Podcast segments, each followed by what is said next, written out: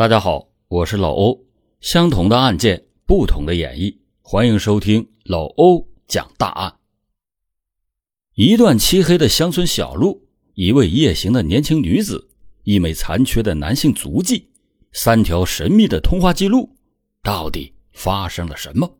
请接着收听老欧讲大案。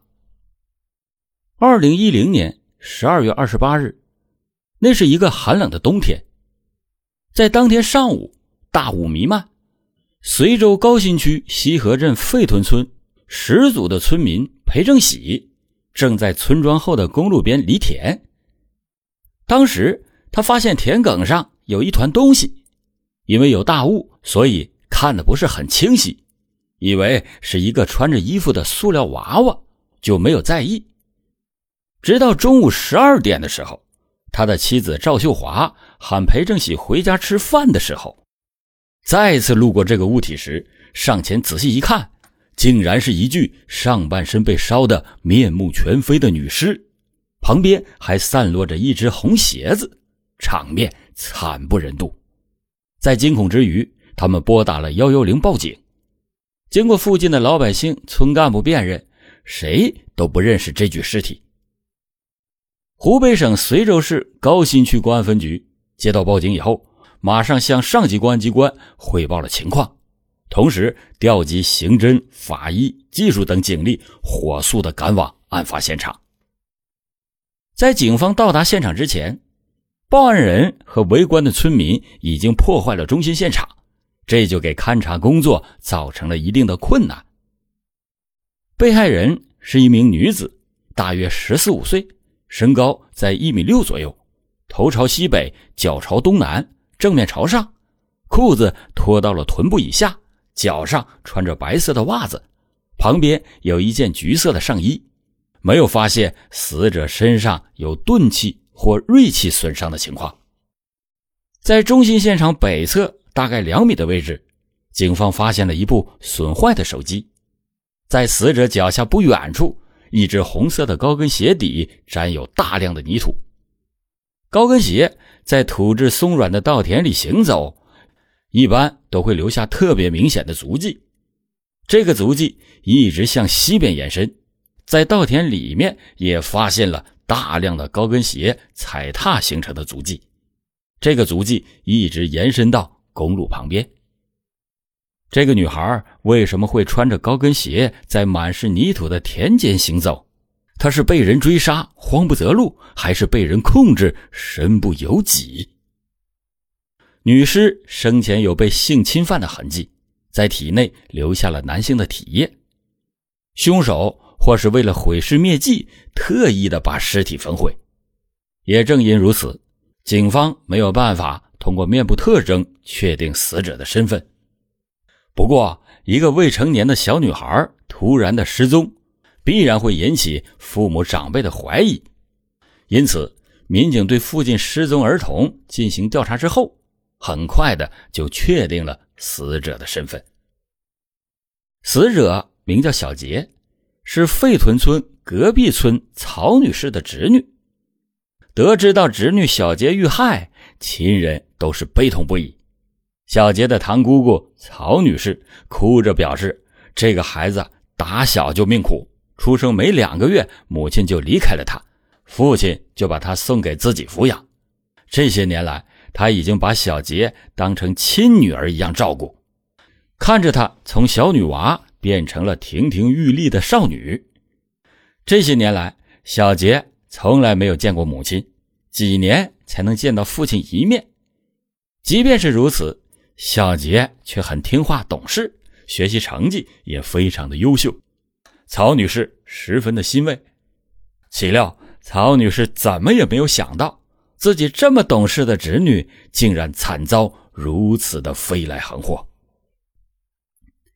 警方在确定了死者身份之后，对小杰的交际圈进行了调查，发现小杰的朋友并不多。认识的人也是屈指可数，这些人都没有作案的动机和时间，纷纷的被排除在外。如果不是熟人作案，那就是陌生人行凶。这样一来，警方破案的难度将大大的增加。好在小杰虽然遇害，但是却给警方留下来了至关重要的线索，在小杰的体内残留凶手的体液。警方根据 DNA 比对技术，发现凶手的 DNA 和费屯村费氏一族非常的相似，刚好小杰遇害的地点也在费屯村和隔壁村交界的地方，因此警方就怀疑凶手就是出自费屯村。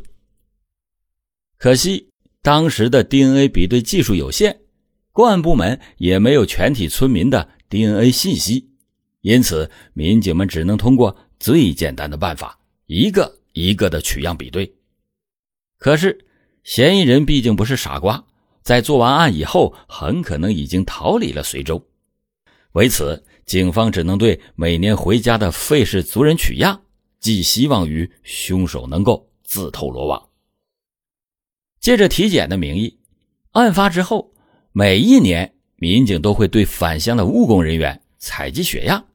重点注意费姓家族男子，如果凶手回家过年，那一定跑不出法网。二零一七年一月期间，采集的工作照常进行，这次就有了重大的突破。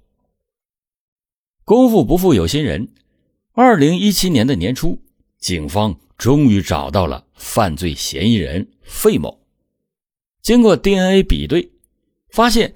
他的 DNA 和小杰体内凶手残留的体液完全吻合，而费某在2010年12月也确实待在老家，无论是时间还是地点都能够对上。现在唯一需要弄清楚的就是作案的动机。不过这个问题只有费某落网以后，警方才能知晓。2017年2月22日。通过信息追踪，警方得知到费某正在陕西定边县工作，于是民警立刻出动，对费某实施抓捕。六年来，费某一直被当初的命案弄得是疑神疑鬼。当他看到警方出现在面前的时候，心里边已经明白自己东窗事发，因此费某并没有挣扎狡辩，直接坦白了自己杀害小杰的。全部过程。时间回到二零一零年十二月二十七日的当天晚上，十三岁的小杰正在镜子前精心的装扮着自己。就在不久前，一连串的邀约电话让这个女孩变得无比的兴奋。打扮完毕之后，她换上了平时最喜欢的一双红色高跟鞋，穿了一件橘色的外套，前去赴约。从镇上出来。有一段路是没有路灯的，一片漆黑。可是即将约会的兴奋让女孩把对黑暗的恐惧全抛在了脑后。没人知道是谁向她发出了邀约，也没有人知道她到底去了哪里，更没有人知道当危险来临的那一刻，女孩到底去见了谁。小杰在路过费屯村时。费某在随州城区下班以后，和同事喝了点酒，骑着摩托车正返回位于西河镇高岗村的家。在行至西魏公路的时候，天黑无人，他看到了正在独自行走的小杰，于是就趁着酒劲儿起了色心，在骑车经过小杰之后，又返了回来，把他挟持到了公路边的田埂上，对他进行了强奸。在作案的时候。因为有车路过，小杰挣扎的很激烈，他害怕女孩喊叫，就用手掐住了小杰的脖子。事后发现小杰一动不动的躺在地上，惊恐之余，他怕公安机关抓住自己，就抱来了田埂边的干柴，点起火，把女孩的面部和上身焚烧了。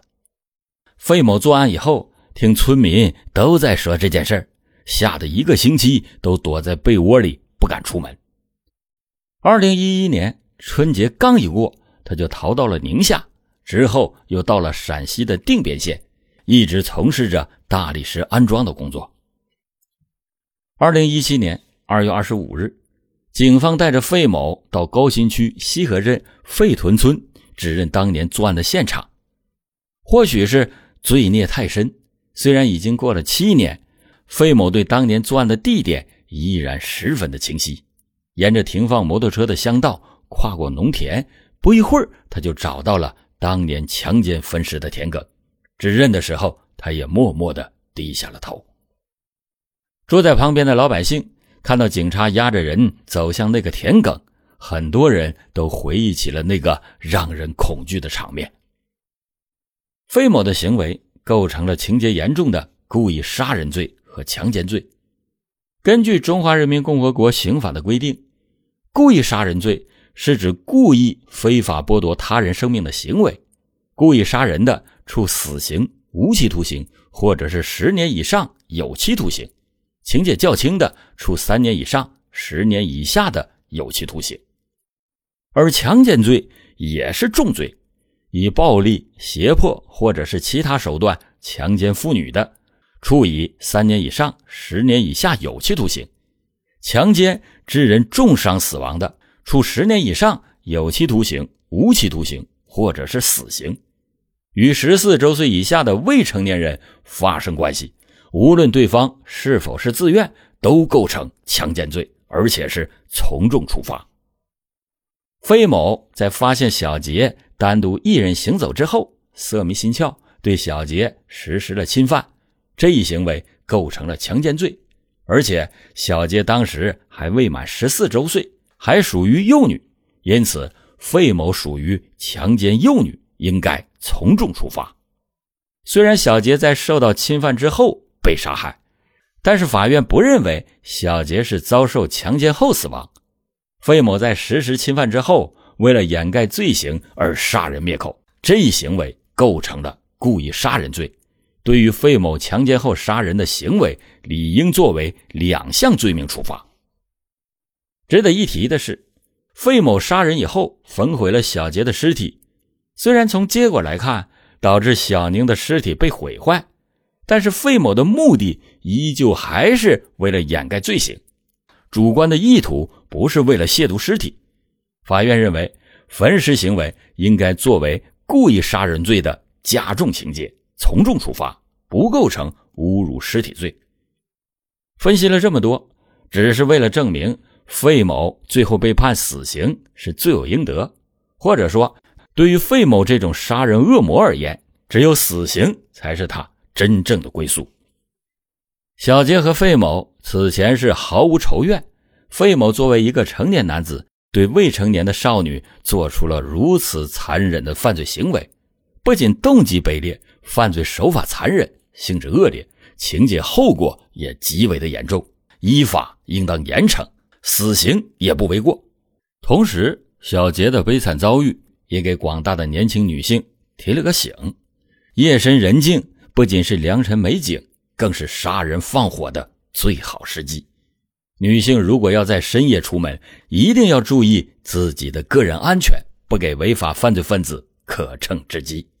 好了，感谢您今天收听老欧讲大案。老欧讲大案，警示迷途者，唤醒梦中人。